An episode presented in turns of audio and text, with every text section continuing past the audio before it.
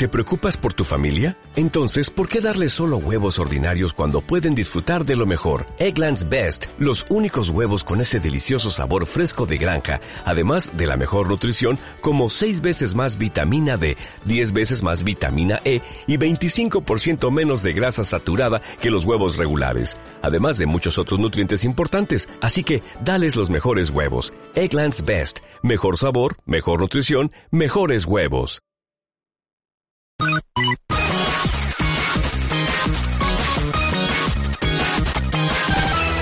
Hola, muy buenos días. Simón Bolívar fue el encargado de reventar las colonias en América y llevarlas a la independencia. Como seguramente no tengas ni idea, como yo antes de haber leído Wikipedia, os voy a resumir todo lo que hizo a toda leche. Su padre vasco y su madre burgalesa tenían 47 y 15 años cuando se casaron. Si que ha visto, el amor no tiene edad. Lo que pasa que a los 9 años, por culpa de la tuberculosis, se queda huérfano y se va a vivir con su abuelo, que también la palma. Así que le dejan con su tío, cual pasa del olímpicamente. De hecho, Simón se intenta escapar, pero le pillan. Y al final, cuando tiene 15 años, se vienen para España, porque antes estaba viviendo en América, en donde se casa con una tía que tenía 20 años, ¿sabéis? Le gustan maduritas. Bueno, después de casarse se vuelven para América, pero su mujer a los 6 meses se muere. Madre mía, este tiene una suerte que te quedas loco. Pobre Bolívar, que está ya todo puteado de la vida, decide que nunca más se va a casar. Y ya vale de hablar de lo mal que lo está pasando y vamos a lo que importa, a las guerras. En España las cosas no van muy bien, porque los reyes que ahora son los pagarriojas, ¿sabes? En vez de pagar falta, como son ricos, pues tienen más dinero. Oye, te podrías ahorrar estas cosas que dices que es que no hacen gracia, macho. Vale, vale, tío, no te pongas así. Bueno, que están abdicando como putilla y al final nuestro gran amigo Napoleón enchufa a su hermano en el puesto. Así que empieza la guerra de independencia española contra los franchutes. En América, cuando llegan las noticias de que en la península estamos entretenidos jugando a bolis y cacos con los intrusos, se empiezan a hacer clanes con tags, torrechulones, y se crean dos bandos, uno que quiere permanecer con los españoles y otros que quieren la independencia y crear su país con sus propios corruptos. ¿Sabes? Que de eso nosotros sabemos mucho. Pasan los años y en la península ibérica no conseguimos todavía echar los de Napoleón. Así que en 1810, en Caracas, hay una revuelta y echan a todos los funcionarios españoles y los mandan de vuelta para Europa. Y con esto, Venezuela acaba de declarar la independencia. Ahora sí, Holgorio, venga. El jefe supremo de los rebeldes es este tío, que es Francisco de Miranda. Que si no sabes quién es, te voy a decir un pequeño resumen de su currículum. Sabe, bueno, sabía.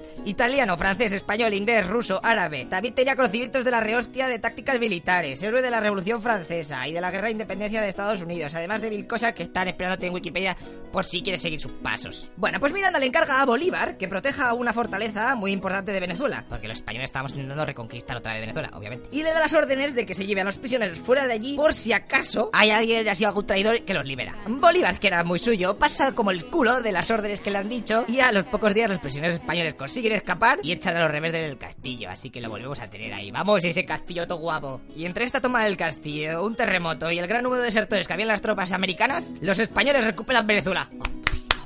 Esta vez no, no la recupera, ya te lo digo yo. Vamos a ver qué pasa. Día- días después, Bolívar, con unos ninjas, se cuela en la casa de Miranda, o sea, del jefe supremo, y le detienen. Pero espera un momento, pero no eran colegas, ¿sabes? Si era su jefe. Eh, eh, sí, era su jefe, pero Bolívar decide traicionarle y entregárselo a los españoles, con el pacto de que le dejasen huir y pirarse de rositas. Menudo pájaro. Bueno, pues después de esta puñalada trapera, llega a Cartagena de Indias, la cual también se acaba de independizar e intenta que no ocurran los mismos errores como en Venezuela. Allí le dan un grupo de soldados, ahora para ti, que poco a poco se hace más numeroso y con el que tira para intentar reconquistar Venezuela otra vez. Y lo consigue, de hecho entra a la capital como un auténtico héroe y liberador. Pero la alegría no le va a durar mucho, porque un militar español le empieza a comer terreno. Y como Bolívar sabía que la capital no le iba a durar mucho tiempo, decide pirarse con sus tropas para el este. Además, mucha población le sigue, aunque la mayoría moriría en las duras condiciones del trayecto, ¿sabes? Porque se ve que había... A ver, yo no sé, pero hay panteras, pardos, no sé qué pardos hay, hay pumas, para que luego digan que el hecho de no, no te enseña historia. Los españoles de nuevo terminarán cogiendo la capital Caracas y Bolívar empieza a hablar con los caudillos de las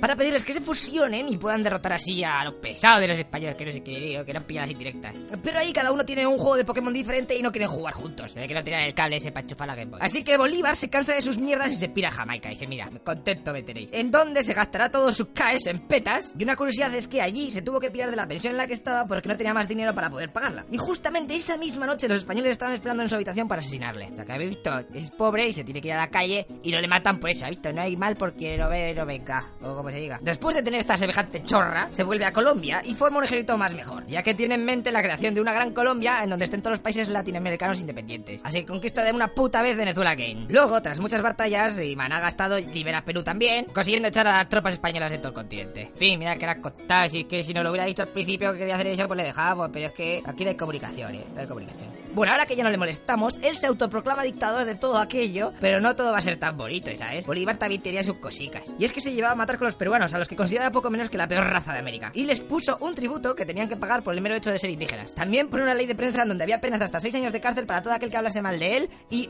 barra O del régimen. A ver, si es que habéis ido de Guatemala a Guatepeo, con lo bien que estabais con nosotros, cabrón leche. Bueno, como en todas las biografías de estos personajes famosos, todo lo que sube baja. Y en la historia de Bolívar empezó con otro intento de atentado, esta vez por parte de los mismos que le habían apoyado. Porque veía que después de haberles carrileado ahí para subir nivel, él se estaba flipando y ahí nadie le decía nada. Una noche mataron a los guardias y entraron a su casa. La amante de Bolívar, al oír los ruidos, le despertó y consiguieron ir por la ventana, escondiéndose toda la night despajo de un puente. Ahí con los cartones. No, Bueno, no sé si existirían cartones en esa época, pero bueno, con las piedras. Y a partir de ahí ya es el caos. Porque ni los suyos le querían, por lo que Venezuela se independiza de la gran Colombia esta. También Colombia declara la guerra a Perú. Así que viendo que todo el follón que se ha montado y que están todos locos, decide morirse de tuberculosis en 1830 a los 47 años. Al pobre Bolívar le llovieron hostias de todos lados. Incluso Karl Marx, que era uno de los hermanos de estos de las películas de blanco y negro, que también lo creó las chocolatinas, le denominó mentiroso, cobarde, sacador, falso, desertor. Bueno, que se lo puso ahí en Twitter y ahí, ya sabes el pique que guay. Ay, Simón, Simón. Mucho vino en Tetabric, pero luego nadie te quiere. Y bueno, como de esto pasó hace más de 150 años y la gente se olvida y dice, madre mía, el